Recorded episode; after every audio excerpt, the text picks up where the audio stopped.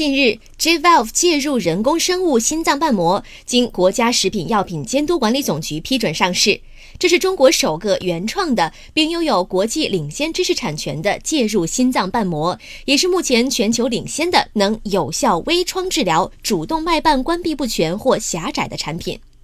J-Valve 心脏瓣膜可根据心脏解剖结构自动精准定位，以微创导管介入方式置换主动脉病变瓣膜。